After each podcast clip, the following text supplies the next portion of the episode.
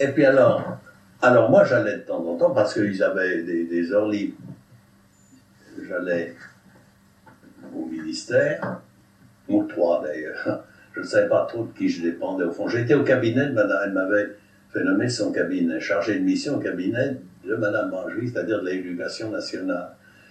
Mais j'étais bien plus en prise avec. Le, parce que il, me connaissait ayant son fils chez nous.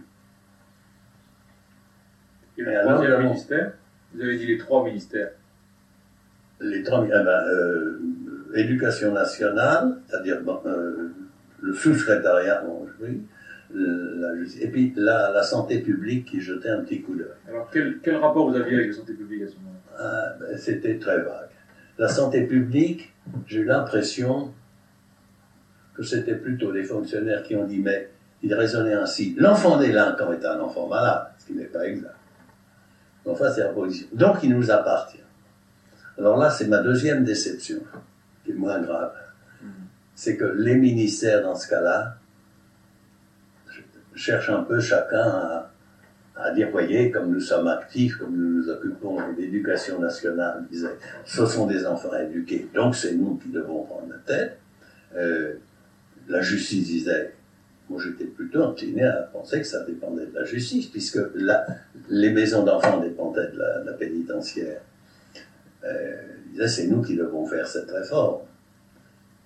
Mais l'éducation nationale, Mme Brancheville, ayant vraiment été la première qui avait amorcé la chose, car pendant la campagne d'Alexis Danon, ça, ne changeait rien. Hein.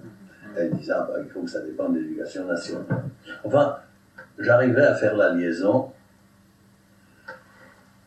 mais il faut dire que autant je n'ai pas, pas de scrupule à le dire, autant je me sentais très compétent pour les questions pédagogiques. J'avais tellement vu de gosses dans ma vie, tellement bavardé avec des gosses. Je ne connaissais rien des traditions de l'administration. Alors, le ministre avait mis en prise avec le directeur de l'administration pénitentiaire, qui s'appelait, je crois, Andrieux. J'en suis même sûr. Et je me rends compte maintenant, et ça l'excuse beaucoup, que le ministre n'a pas dit, monsieur, on va essayer de faire une réforme, j'ai un ami qui va essayer de former des moniteurs. On ne l'a pas vraiment mis dans le coup.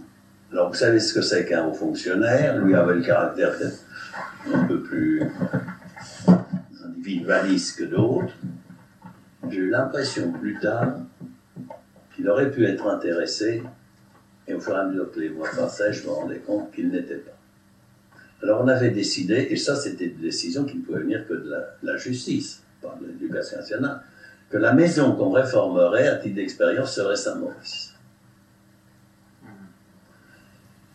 Et alors ce, ce juriste Chauveau, qui venait des tribunaux, lui, comme il était président, mais il était encore assez jeune, qui m'encourageait beaucoup, m'a dit, vous savez, monsieur Andrieux, hein, il ne comprend pas. Et en effet, il est toujours très sec. Et puis alors, il y a des détails, ça, je ne dis pas de le noter pour l'histoire. Par exemple, un jour, Ricard me dit, venez voir très tôt le matin.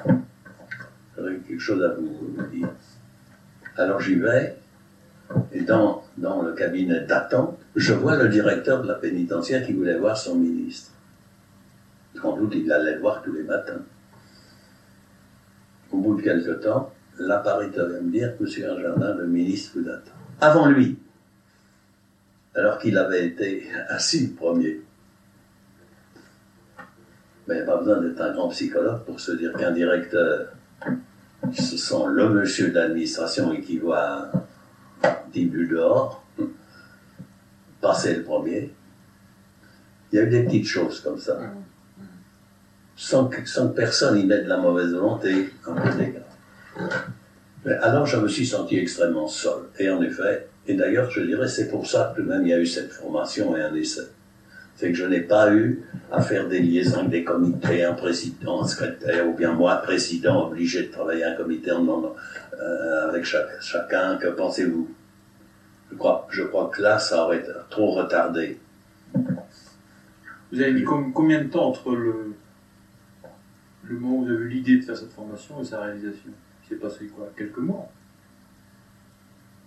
Quelques mois, absolument. Je vous dis, j'y pensais depuis longtemps à tous ces enfants, mais ce n'est qu'avec l'arrivée de Léon Blum et toute l'amélioration sociale qui s'annonçait à l'époque, l'époque était favorable pour faire des réformes, que je me suis dit, ben, il faut foncer, mais c'est surtout Madame Madame Rachik, allez-y, c'est votre métier, allez-y, faites ce que vous voulez, je vous soutiens. Bon.